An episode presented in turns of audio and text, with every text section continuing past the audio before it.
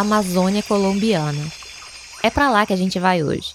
Não exatamente para o meio da floresta, mas para um território onde hoje vivem ex-combatentes das Farc.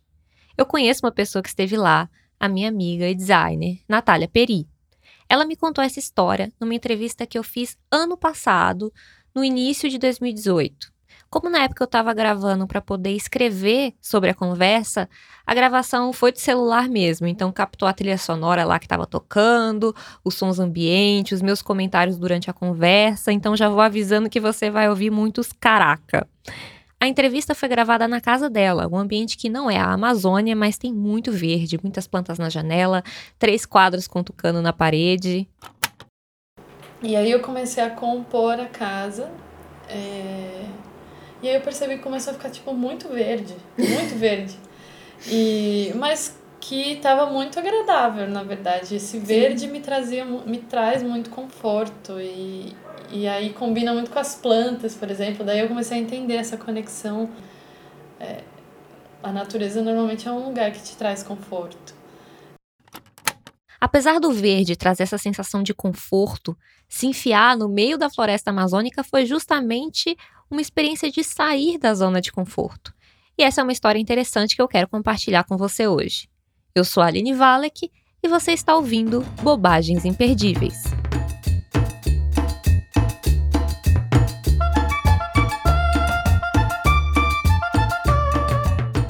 Episódio de hoje: Na Amazônia com ex-guerrilheiros. São José del Guaviare é um município localizado a 400 quilômetros de Bogotá. O lugar é cercado de floresta, isolado, é uma província que vive basicamente de atividades rurais. Assim falando, pode até parecer um lugar pacato, mas já foi cenário de uma guerrilha.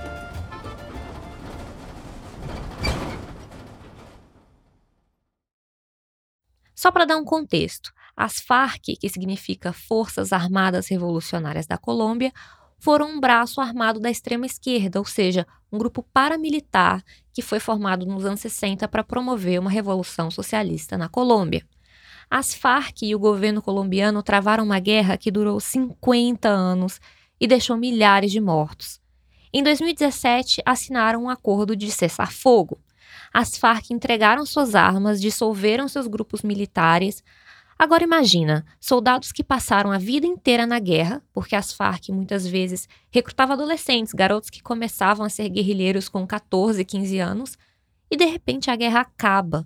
E todos esses ex-soldados voltam para a sociedade. Com que eles vão trabalhar se só foram formados para a guerra, se eles viviam na ilegalidade? Fora o problema social que isso causa, também traz problemas ecológicos, porque com essa multidão de rebeldes sem outra forma de sustento, cresce o risco da volta do tráfico, né, do desmatamento para plantar coca, da exploração ilegal de minério. Então, isso acaba trazendo riscos para a Amazônia. Para ajudar a curar as consequências da guerrilha, surgiram iniciativas para atuar nessas comunidades afetadas. E é onde o design aparece na história como ferramenta para manter a paz. Em parceria com a Universidade da Colômbia, uma organização começou a recrutar voluntários de diferentes áreas de atuação, diferentes países, para participar de um projeto de cocriação que ajudasse a comunidade de Guaviare. A Natália, aqui no Brasil, ficou sabendo por uma amiga, achou interessante, tinha a ver com o que ela faz, né? Já que um designer, em outras palavras, é alguém que resolve problemas. Daí ela se inscreveu num evento do IDDS, que é uma sigla para International Development Design Summits, e ficou esperando a resposta. E eu lembro que eu fiquei, eu tava assim, tipo, com muita expectativa de ou pensando tipo, nossa, será que eu vou ser aprovada? Será? Porque você tem que ser aprovado para uhum. participar. Sim. E eu tava mega insegura, e aí. Mas eu mandei, falei, ah, ok, vou mandar e esperar. Daí tinha que esperar, aí deu, passou, deu a data de que eles iam dar o um resultado, eles não me deram. Aí eu falei, ah, não passei. E aí passou, sei lá, um dia ou dois, eles me mandaram um e-mail falando que sim, eu tinha sido aprovada. E sabe aquele e-mail que você recebe quando você tá, acabou, acabou de acordar e pega o celular? e aí me deu um puta frio na barriga, assim. Ai, agora eu vou ter que ir. Agora eu vou ter que ir. Exatamente, isso que eu pensei. A universidade já estava atuando lá um tempo, antes do grupo com a Natália chegar. Estava ajudando com a capacitação de jovens e adultos e também estruturar algumas coisas, né? Como construir ali uma escolinha para as crianças, que foi onde a Natália ficou. Como era período de férias, a escolinha virou o alojamento onde as pessoas do evento dormiam. Chegando lá, a Natália conta um pouco do que ela viu. Aí lá era esse espaço territorial, então eram ex-combatentes da Farc que moravam lá. E é, o tratado da, que a FARC assinou, o Tratado de Paz, ele, ele foi assinado em março do ano passado, março de 2017. Uhum. E aí eu, eu tava lá agora em fevereiro de 2018. Então é um tratado recente, né? Tem um ano no máximo. Passou de um ano agora. Mas. É, então as pessoas estavam lá há um ano sem tipo, meio que sem ter o que fazer, né? Porque elas não tinham mais emprego, elas não estavam mais trabalhando na guerra. Sim. Não tinha mais guerra. E aí elas foram alocadas em casas, então era um vilarejinho de casinhas, é, bem improvisadas, assim, super. Todas elas meio bem pequenas. E aí é, tinha uma diversidade muito grande de pessoas também. Tinha gente muito jovem, gente Gente mais velha tinha bem pouco, na verdade. Uhum. Mas, por exemplo, tinha gente muito nova, solteira. Tinha, tinha gente, a maioria de lá eram casais jovens começando a ter bebê. Então você uhum. você via lá algumas mulheres grávidas, outras com bebezinho bem pequeno. Uhum. Eles estavam começando a montar família ali. Todos eles, o, todos eles tinham mais ou menos a mesma idade. É, e era um, é um espaço, imagina, um espaço no meio da Amazônia, só que completamente desmatado e seco. Seco, seco, seco. Caraca. Tipo, sem uma árvore, sem uma árvore. Porque foi desmatado, né? Porque então... é, um, era um descampadão, assim, desmatado.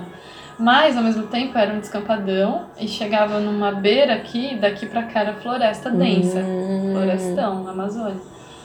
E muitos, todos os ex-guerrilheiros ali, os ex-combatentes da FARC, conhecem a floresta muito bem. Ah, e aí só um resumo também sobre os problemas exatamente, mais tangível. Sim. É, eu, meu grupo era o grupo da água, então a gente resolvia a questão da água lá no espaço territorial. Tinha outros grupos que resolviam problemas do tipo compostagem, o que fazer com resíduo orgânico, é, outro, produto, o outro grupo do cacau, como uhum. o manejo do cacau, né? Como explorar o, cacau que é tão rico naquela região, Sim. sendo que eles podem monetizar isso, por exemplo, Sim. ganhar dinheiro através Sim. daí e conseguir criar algum tipo de trabalho e independência para aquelas pessoas. É, tinha vários outros, eu não vou lembrar de cabeça agora. É, tinha. Aí o meu grupo era o grupo da água. E lá tinha um problema bem sério, assim, sobre a purificação da água. Uhum. A água vinha direto do rio, passava por um processo, eles tinham lá um processo de, bombe, de bombear a água para que a água chegasse em todas as casas. Uhum. Mas, e tinha lá também um processo de filtragem, passava pelo carvão, é, pela, passava pelas pedras, pela areia e pelo carvão. Só que aí você ia tomar banho, e, e essa foi a água que a gente tomou banho todos os dias. E era, é a água que eles cozinham, a água que eles tomam. Mas é, é potável? Água, não, a água é turva, a água vem com terra ainda. Nossa! Então, a água vinha com terra. Muitas pessoas no Ficavam evento doentes? que vieram de fora, duas ficaram doentes, foram para o hospital. Mas esse era um dos principais problemas de é, purificação da água e o outro era, as casas elas eram desenhadas com telhado assim, né, em, em V invertido. E aí a água da chuva lá era uma, é uma área que chove muito, chove Floresta, nove meses, né? nove meses do ano. É chuva e chuva torrencial. Uhum. Assim.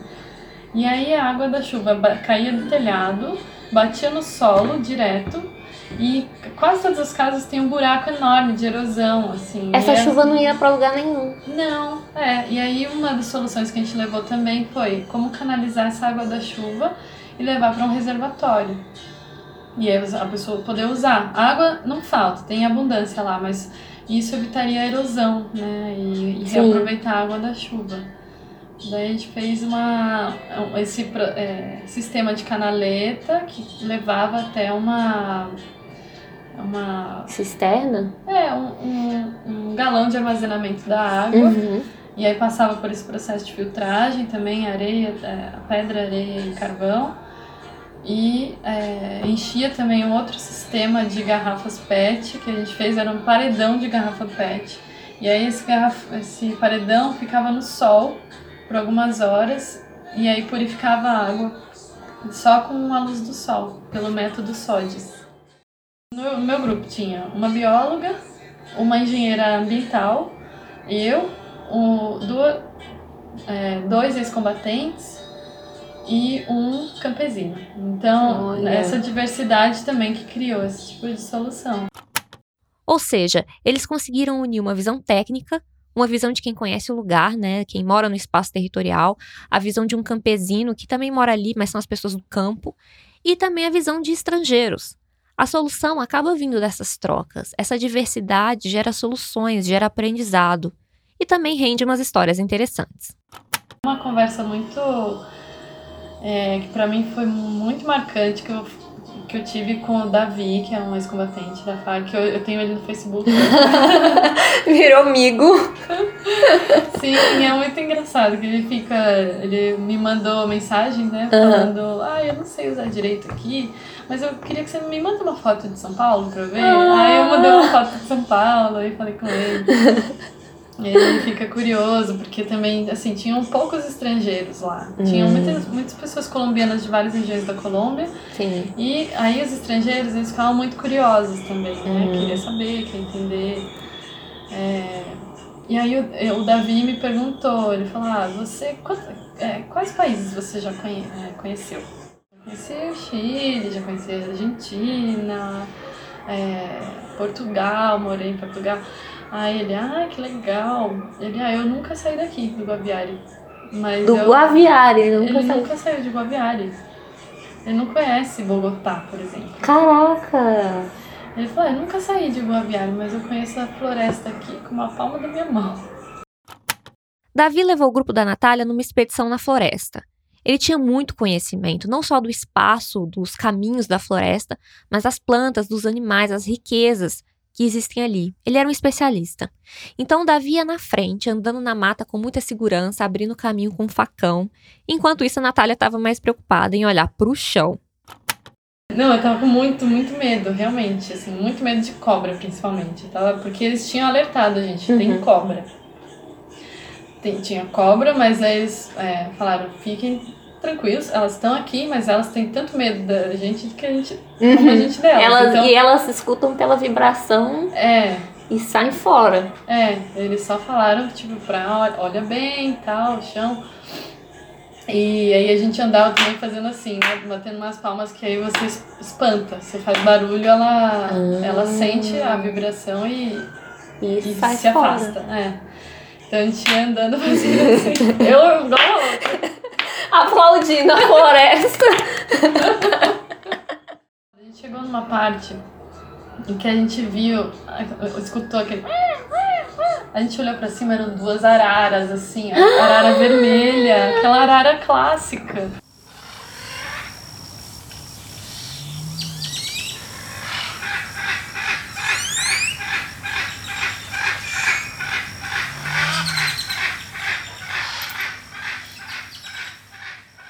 Deve ter sido uma cena emocionante. Então eu perguntei para Natália o que, que ela aprendeu com toda essa experiência. Era o que ela esperava aprender ali? Então, eu fui para lá pensando muito em empatia, né? Falei, ah, legal, vou. Eu, inclusive, levei um livro, que é um livro que tá aqui chamado Practical Empathy, hum. que ele te mostra como, por exemplo, entrevistar pessoas e, e coletar também como coletar informações dela e como se manter interessado no que ela está falando. É, eu falei, ah, esse é um bom, é uma boa meta. Eu falei, ok, vou, vou para lá para aprender a escutar. E, mas não sei, acho que é uma, isso é uma coisa que é uma meta para a vida inteira, né? Sim. Enfim, no fim você vê que é um mundo real, né? Não é um na nossa cabeça a gente cria um mundo muito. Por ser em outro, para... outro país ou. É, era em outro país, era com outra cultura, mas quando você é, vai até lá e conversa com as pessoas e, e tá frente a frente com as pessoas, elas são pessoas.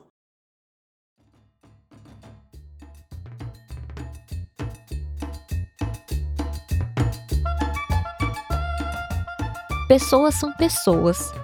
Eu acho que essa é uma mensagem legal para a gente encerrar, porque muitas vezes a gente se relaciona com estereótipos, com ideias que a gente faz das pessoas e que não são reais, que nos afastam, criam barreiras.